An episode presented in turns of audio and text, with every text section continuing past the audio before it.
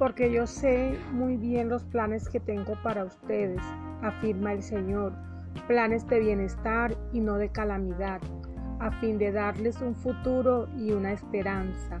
Jeremías 29:11